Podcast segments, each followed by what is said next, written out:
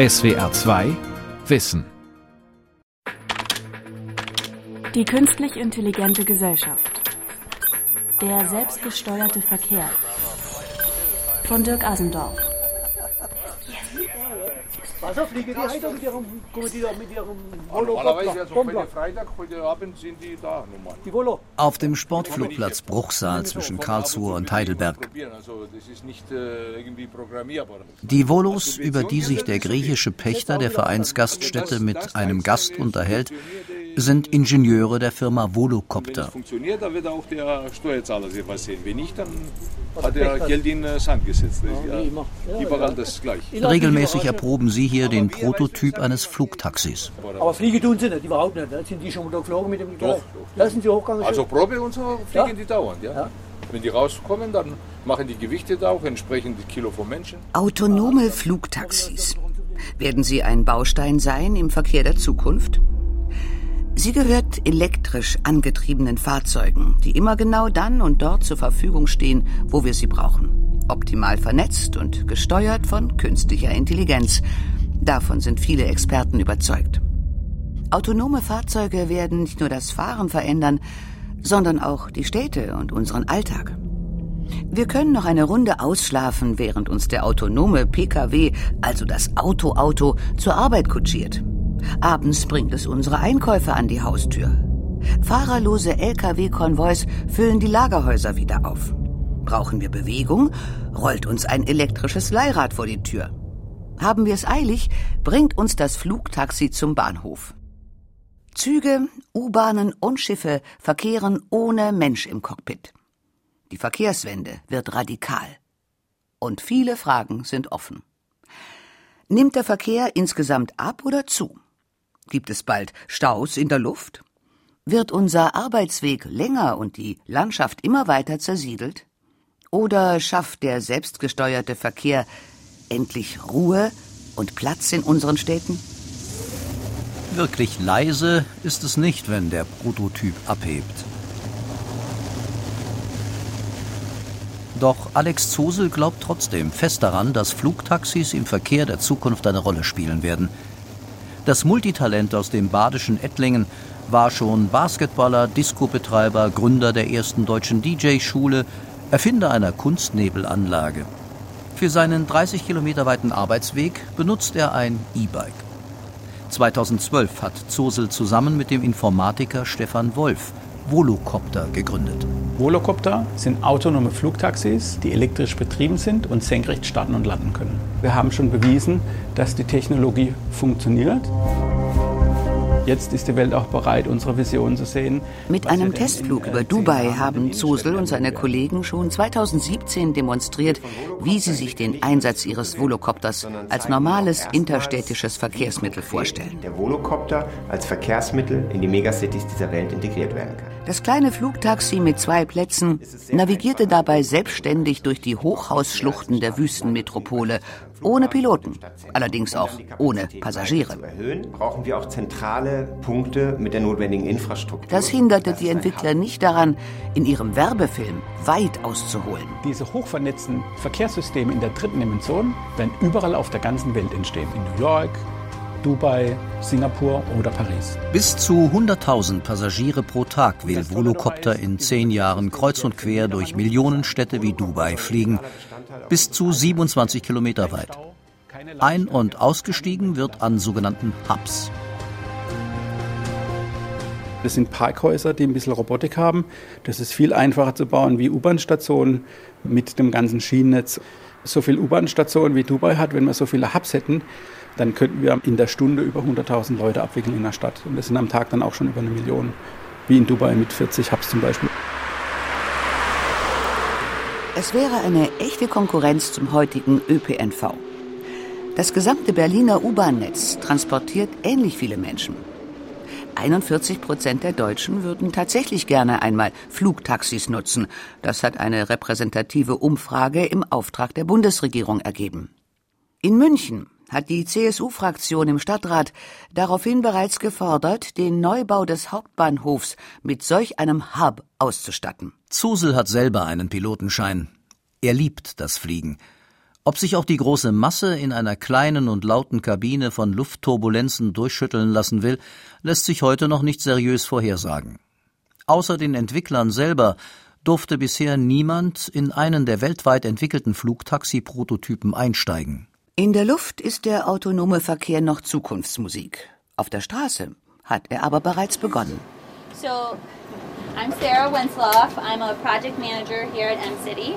And um, we're going to take you on a loop around M-City. This is our closed test track. It's 32 acres. M-City ist die Kopie einer Kleinstadt, angelegt auf dem Gelände der US-amerikanischen University of Michigan in Ann Arbor. Es gibt dort Straßen, Ampeln, Kreuzungen und bunt bemalte Hausfassaden aus Kunststoff. Studenten werden dafür bezahlt, dass sie die Bürgersteige beleben und unvermittelt auf die Straße treten. Es ist ein Potemkinsches Dorf, gemacht, um selbstfahrende Autos in brenzlige Situationen zu bringen. Heute ist das Testfahrzeug ein fahrerloser Minibus. Er beachtet alle Verkehrsregeln, weicht Hindernissen elegant aus und holt Passagiere dort ab, wohin sie ihn per App ordern. This is a shuttle stop. You'll see we have a stop right there. So at the stops the doors open and then um, You'll see that Eileen will have to press go to proceed. Nicht nur in den USA, auch in China, Frankreich oder Deutschland sind Autoautos seit Jahren unterwegs. Auf Testgeländen, Privatgrundstücken, abgetrennten Fahrspuren und mit Sicherheitsfahrer hinter dem Steuer, sogar auf öffentlichen Straßen. We spend so much of our lives driving from place to place. 2019 hat das Zeitalter des autonomen Verkehrs nun auch ohne Sicherheitsfahrer begonnen. Mit einer Sondererlaubnis betreibt die Google-Tochter Waymo einen Taxiservice für ausgewählte Testkunden in Phoenix, Arizona und im kalifornischen Silicon Valley.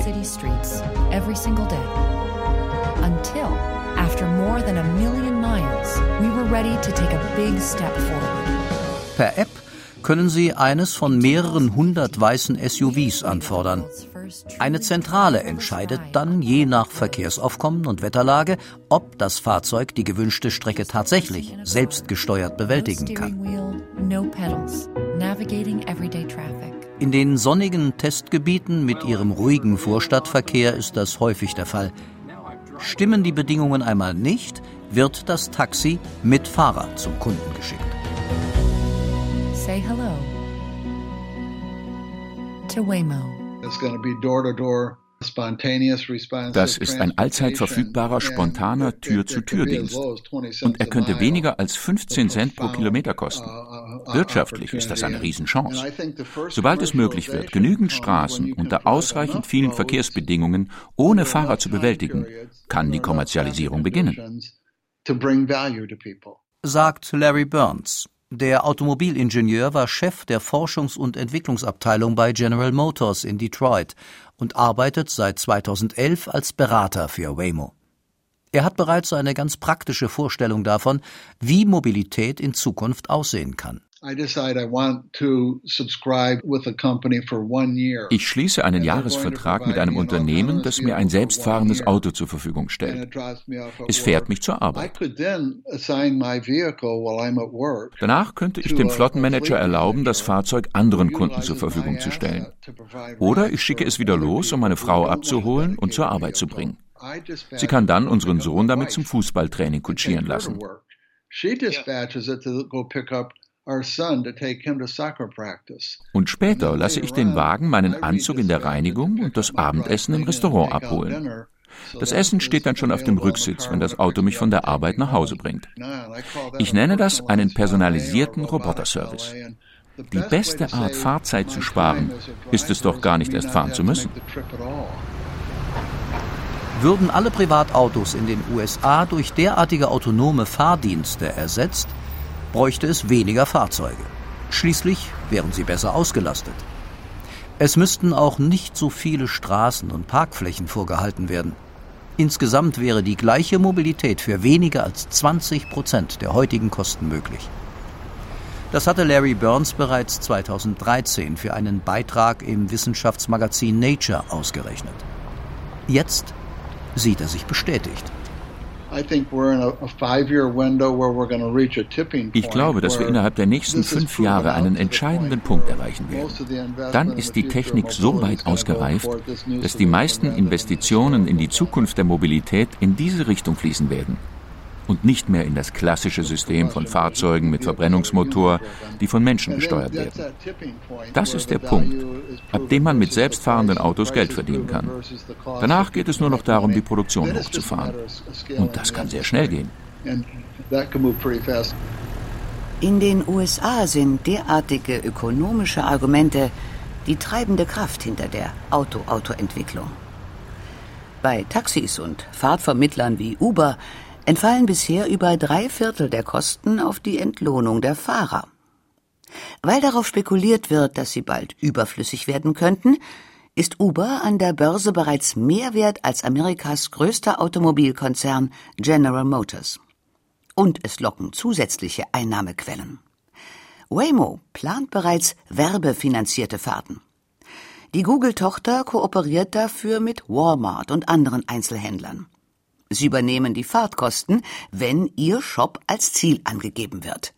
Im Auto können Sie dann gleich für Ihre Sonderangebote werben. Ist die Welt wirklich bereit für ein Fahrzeug, das selbstständig fährt? Finden Sie es heraus mit der neuen E-Klasse. In der Mercedes-Reklame sah es schon 2016 ganz einfach aus. Agiert selbst und parkt selbst für Sie ein. Sie nimmt uns mit auf dem Weg zum autonomen Fahren. Eine junge Familie räkelt sich unter bläulicher Innenbeleuchtung auf den Ledersitzen ihrer silbrig glänzenden Limousine. Niemand achtet darauf, dass das Auto gerade zum Überholen ansetzt. Das Lenkrad bewegt sich von alleine. Doch kaufen können Privatkunden so ein selbstfahrendes Auto bis heute nicht. Weder Daimler noch Volvo, Audi oder Tesla haben ihre großspurigen Versprechungen eingelöst. Früher haben die Autohersteller gesagt, wir bauen immer mehr Fahrassistenzsysteme ein und dann haben wir plötzlich selbstfahrende Autos. Jetzt erkennen sie, dass volle Autonomie kurzfristig erst einmal nur in sehr eingegrenzten, elektronisch überwachten Gebieten möglich ist. Dazu kommt, wenn die Fahrzeuge zu meiner Flotte gehören, dann kann ich sie jederzeit warten, überwachen und sicherstellen, dass sie so funktionieren, wie sie sollen. Und falls nicht, kann ich sie stoppen. Sagt Chris Skirdes, der Ingenieur gehörte schon zum Stanford Racing Team, das 2005 Sieger der vom US-Militär ausgelobten DARPA Challenge wurde, bei der die ersten selbstgesteuerten Geländewagen durch die kalifornische Mojave-Wüste holperten. Inzwischen leitet Gerdes das Forschungszentrum für autonomes Fahren an der Stanford University im Silicon Valley. Seinen Arbeitsplatz hat er in einer hellen Großgarage zwischen einem ganzen Dutzend entkernter und mit Sensor und Computertechnik vollgestopfter Autos. Delegationen aller großen Automobilunternehmen geben sich hier die Klinke in die Hand.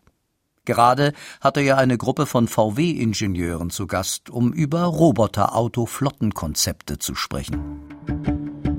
Transport als Dienstleistung ist das Stichwort, das in der Autoindustrie jenseits wie diesseits des Atlantiks gerade mächtig in Mode ist. Ford hat einen fahrerlosen Pizzalieferservice in Florida erprobt. VW experimentiert mit seinem Moja genannten Sammeltaxidienst. Daimler und BMW haben ihre Carsharing-Unternehmen Car2Go und Drive Now fusioniert und sind damit zum größten Anbieter in Europa aufgestiegen. Mit Robotertaxis vermeiden die Autohersteller die Gefahr, dass unvorsichtige Privatnutzer ihre Fahrzeuge mit schweren Unfällen in die Negativschlagzeilen bringen. So wie Tesla mit seinem Autopilot genannten Assistenzsystem. Ein Kunde hatte den Namen wörtlich genommen und war auf einer langweiligen Autobahnfahrt weggedöst, bis der Autopilot ihn ungebremst auf einen querstehenden LKW krachen ließ. Dabei sind Menschen hinter dem Steuer noch viel gefährlicher. Bisher sterben weltweit jedes Jahr über eine Million Menschen bei Verkehrsunfällen. Weit mehr als durch kriegerische Konflikte und Terrorismus. Wenn autonome Fahrzeuge den Straßenverkehr übernehmen, von Ingenieuren auf defensives Fahren programmiert und von verantwortungsvollen Flottenbetreibern gemanagt, dann wird die Zahl der Verkehrsopfer drastisch sinken. Denn heute sind menschliche Fahrfehler für weit über 90 Prozent aller Unfälle verantwortlich. Doch neben diesem statistischen Vorteil wird es auch den spektakulären Einzelfall geben, in dem künstliche Intelligenz eben doch den Tod eines Verkehrsteilnehmers verursacht. Chris Gerdes hat sich gefragt, wie die Menschen darauf reagieren würden. Ich glaube, ein wichtiger Aspekt ist die Frage, wer profitiert. Wenn Menschen von selbstfahrenden Autos verletzt werden und diese Menschen gar keine Chance haben, selber einmal die Vorteile eines selbstfahrenden Autos zu nutzen, dann wird man Wut sehen. Und das völlig zu Recht. Was die Menschen bei solch einem Unfall empfinden, hängt stark davon ab, ob sie die Technik für potenziell nützlich halten und davon ausgehen, sie selber bald nutzen zu können. Oder ob das nur etwas für Reiche ist und man selber bekommt es nie in die Hände. Der Zugang zur Mobilität ist auch eine soziale Frage. Auf der Straße wie in der Luft. Wenn man im Stau steht, dann denkt man, nach könnte ich jetzt fliegen. Das wäre natürlich wunderbar. Aber wir wissen das aus Sao Paulo, wir wissen das aus Manhattan, dass da die Akzeptanz deutlich sinkt, äh, wenn nämlich nur wenige, die sich das leisten können, von ihren Hochhäusern von A nach B hüpfen ne, und der Rest dann äh, dumm rumsteht und im Stau steht. Sagt der Berliner Mobilitätsforscher Andreas Knie. Auch der deutlich höhere Energieverbrauch eines Lufttaxis gegenüber dem ÖPNV wäre ein Argument dafür, auf dem Boden zu bleiben. Und vor allem die Ruhestörung. Sobald das mit Lärm verbunden ist, und das wissen wir aus unseren Untersuchungen der Akzeptanz von Flughäfen oder auch von Helikopterflugbewegungen, Lärm wird nicht akzeptiert. Und die Helikopter, die wir jetzt haben, sind zwar auch schon deutlich leiser, aber sie sind eben noch nicht ganz leise. Und wenn diese Flugobjekte, die wir dann diskutieren, nicht völlig leise sind, wird es keine Akzeptanz geben. Wenn Flugtaxis tatsächlich eine relevante Rolle im städtischen Verkehr übernehmen sollen, müssten Tausende davon gleichzeitig in der Luft herumschwirren. Ob deren Geräusche dann im normalen Großstadtlärm untergehen oder im Gegenteil hervorstechen wie ein Schwarm wild gewordener Bienen, lässt sich nicht seriös vorhersagen. Gut berechnen lässt sich dagegen, wie viele Menschen verschiedene Verkehrsmittel unter optimalen Bedingungen und dafür soll künstliche Intelligenz ja sorgen, in einem bestimmten Zeitraum von A nach B transportieren könnten. Fachleute sprechen von der Bepackungsdichte. Und da zeigt sich dummerweise, dass die Bepackungsdichte der Luft äh, nicht so groß ist wie auf den Straßen. Ne? Sie kriegen viel mehr Verkehr auf der Straße oder vielleicht sogar noch besser auf der Schiene organisiert. Die können sie dicht packen. Da sind sich die äh, Experten schon einig, dass äh, auf der Straße und auf der Schiene mehr Menschen pro Kilometer zu transportieren sind als in der Luft. Es ist viel sinnvoller, die Probleme, die wir haben mit dem Verkehr auf der Straße, auch dort zu lösen, wo sie entstehen, nämlich auf der Straße oder auch auf der Schiene, als sich jetzt einfach in die Luft zu flüchten. Meine Damen und Herren, am Gleis 8. Bei der Organisation des Schienenverkehrs ist heute schon sehr viel künstliche Intelligenz im Einsatz. Sie steuert Stellwerke, Zugfolgen, Wartungsintervalle. Und trotzdem haben die Verspätungen im Bahnverkehr in den vergangenen Jahren zugenommen. Voraussichtlich 25 Minuten später eintreffen. Der Hauptgrund? Der Verkehr wächst schneller als die Infrastruktur. Das Gleiche gilt auf der Straße. Autoautos müssen so programmiert sein, dass sie sich im Gegensatz zu menschlichen Fahrern stets an alle Verkehrsregeln halten. Gilt auf einer Straße Tempo 80, fahren sie niemals schneller. Und steht ein Fußgänger an einem Zebrastreifen, hält das Auto auch wirklich an. Der Ingenieur Erik Kohling leitet die Entwicklung selbstfahrender Autos bei Volvo und ist regelmäßig mit autonomen Testfahrzeugen auf dem Göteborger Autobahnring unterwegs. Fühlt er sich dabei als Verkehrshindernis? Hindernis klingt zu negativ. Aber unser Testfahrzeug fährt langsamer als die Mehrheit der anderen Autos.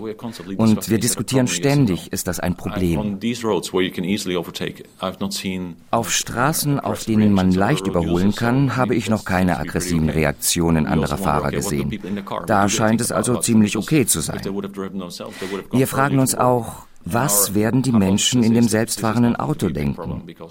Denn als sie noch selber gefahren sind, waren sie schneller bei der Arbeit. Wir vermuten, dass auch das kein großes Problem ist. Man hat vielleicht fünf Minuten länger gebraucht, die Zeit dafür aber sinnvoll genutzt. Am Anfang wird die Kapazität auf den Straßen allerdings sinken. Das liegt daran, dass wir so vorsichtig sind. Wir halten größere Abstände ein als menschliche Fahrer.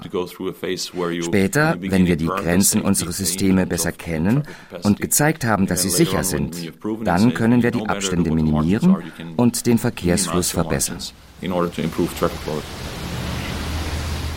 Die ewige Diskussion über ein allgemeines Tempolimit dürfte mit dem autonomen Fahren ganz neue Facetten bekommen. Soll knapper Straßenraum optimal genutzt werden, dann müsste sich der gesamte Verkehr an der Geschwindigkeit des langsamsten Teilnehmers orientieren. Das haben Simulationen gezeigt. Auf der Autobahn wären das rund 90 Kilometer pro Stunde. Wer bisher bei jeder Lücke im Verkehr aufs Gaspedal gedrückt hat, dürfte sich von derartiger Optimierung ausgebremst fühlen. In den vergangenen 100 Jahren hat das Automobil Landschaften, Städte, Arbeitswelt und Freizeit entscheidend geprägt. Allein in Deutschland gibt es über eine Million Berufskraftfahrer, die ihren Arbeitsplatz hinter dem Steuer eines Lkw haben. Fast 50 Millionen Pkw sind zugelassen. Im Durchschnitt stehen sie über 90 Prozent der Zeit an Straßenrändern, auf Parkplätzen oder in Garagen herum und verbrauchen viel Platz. In den USA werden Autos häufiger bewegt. Pro Tag legen sie 50 Prozent mehr Kilometer zurück als in Deutschland und machen dabei allen anderen Verkehrsteilnehmern das Leben schwer. Doch das muss nicht so bleiben, meint Auto-Autoforscher Chris Gerdes aus Stanford. Heute gehören die Straßen den Autos und Fußgänger müssen ihnen Vorrang lassen. In Zukunft könnte sich das völlig umkehren. Wenn die Autos mit den Fußgängern kommunizieren, dann kann man einen Zebrastreifen anfordern, wann und wo man will. Wenn es dann eine Lücke im Verkehr gibt, dann kann man sicher über die Straße gehen. Es gibt so viele Möglichkeiten, sich einen ganz anders organisierten Verkehr vorzustellen. Und je mehr man sich mit den Chancen einer Vernetzung von Autos und Fußgängern beschäftigt, desto stärker denkt man, hey, da gibt es doch bessere Lösungen als heute. Auch Flugtaxi-Pionier Alex Zosel hat über diese Frage nachgedacht, kommt aber zu einem ganz anderen Ergebnis. Wenn die Autos alle autonom fahren, der Mensch ist so, dass wenn er weiß, ich kann über die Straße laufen, mir passiert nichts, da werden die Leute über die Straße laufen, egal ob da ein Auto kommt. Und dann werden sie den Verkehr massiv stören, weil sie ihre Freiheit, ich kann ohne Gefahr über eine Straße laufen, nutzen werden. Und deswegen glaube ich persönlich, dass man entweder die Autos und die Menschen trennen muss für autonomes Fahren in der Stadt oder sehr hohe Sanktionen. Das heißt, wenn ein Mensch ein autonom fahrendes Auto zum Bremsen nötigt, dass der irgendwie automatisch sofort übers Handy 100 Euro Strafe abgebucht kriegt, dann werden das die Menschen nicht mehr machen. Also solche Systeme wird es da geben müssen, damit es autonomes Fahren gibt. Befreit uns die künstliche Intelligenz im Verkehr vom Joch der Autodiktatur oder macht sie uns zu Sklaven eines Kontrollsystems? In einem britischen Forschungsverbund haben Verkehrswissenschaftler systematisch über diese Fragen nachgedacht. Einer von ihnen ist der Psychologe Graham Parkhurst. Am Zentrum für Transport und Gesellschaft der University of the West of England in Bristol untersucht er mögliche Folgen und Nebenwirkungen eines von künstlicher Intelligenz gesteuerten Verkehrs. Es gibt viele Menschen, die aus uh, gesundheitlichen Gründen nicht Auto fahren können oder wollen, die aber schon morgen liebend gerne ein selbstfahrendes Auto kaufen würden. Unsere Städte könnten mit selbstfahrenden Autos kompakter, effizienter und nachhaltiger werden, mit Vorteilen für Mobilität und Stadtplanung. Wir hätten weniger verbaute Blicke und mehr Raum für produktive Aktivitäten. Parken ist ja reine Platzverschwendung. Autoautos können dichter hintereinander fahren, besser die Spur halten und enger einparken als menschliche Fahrer. Fußgänger und Radfahrer könnten den frei werdenden Platz nutzen.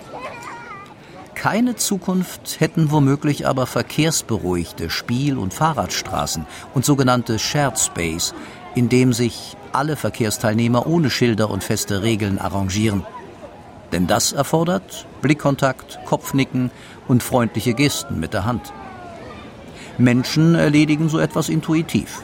Doch Auto-Autos wären aufgeschmissen. Sie brauchen möglichst klar definierte Verkehrssituationen. Der britische Verkehrspsychologe spricht von einem Rebound-Effekt. Er tritt immer dann auf, wenn sich eine neue Technologie so stark verbreitet, dass ihre Vorteile durch den Nachteil übertroffen werden, der sich aus der massenhaften Nutzung ergibt. Im Autoverkehr sind Rebound-Effekte nichts Neues. Obwohl der Durchschnittsverbrauch der Autos seit Jahrzehnten sinkt, steigt der Treibstoffverbrauch des weltweiten Straßenverkehrs stetig an, weil immer mehr Fahrzeuge unterwegs sind.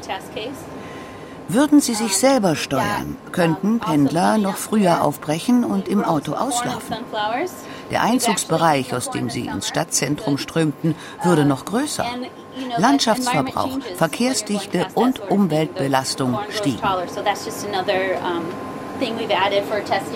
In M-City, der Potemkinschen Kleinstadt zur Erprobung selbstfahrender Autos im US-Bundesstaat Michigan, untersucht Motesa Tabat diese Zusammenhänge.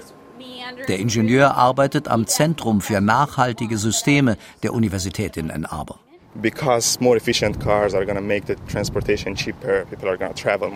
Weil höhere uh, Effizienz die Mobilität billiger macht, werden die Leute mehr fahren. Mit der Selbststeuerung kommt noch dazu, dass die Zeit im Auto billiger wird, weil man sie ja produktiv nutzen kann. Das verschärft den Rebound-Effekt. Wenn der Preis für die im Auto verbrachte Zeit um 30 Prozent sinkt, dann hebt das durch längere Fahrten den Vorteil einer 20-prozentigen Senkung des Treibstoffverbrauchs wieder auf. Ein selbstfahrender Verkehr wäre einfacher und billiger. Das ist erstmal eine gute Sache. Aber für die Raumplanung und die Umweltauswirkungen könnte es eine Katastrophe werden. Die Diskussion über derartige Fragen hat noch gar nicht richtig begonnen. Weder in den USA noch hierzulande. Dabei wird der Einzug künstlicher Intelligenz in die Mobilität unsere Gesellschaft so durchgreifend verändern wie der Umstieg von der Pferdekutsche ins Automobil. Es ist höchste Zeit, darüber zu sprechen. Denn die Technik entwickelt sich viel schneller als das öffentliche Bewusstsein über ihre Folgen. Auf dem Sportflugplatz in Bruchsal können Besucher der Vereinsgaststätte den Fortschritt aus nächster Nähe verfolgen. Wenn die Volocopter-Ingenieure ihr Flugtaxi vorbeirattern lassen. Ja, da bin ich mal gespannt, was es gibt. Die Welt verstehen. Jeden Tag. SWR 2 Wissen. Manuskripte und weiterführende Informationen zu unserem Podcast und den einzelnen Folgen gibt es unter swr2wissen.de.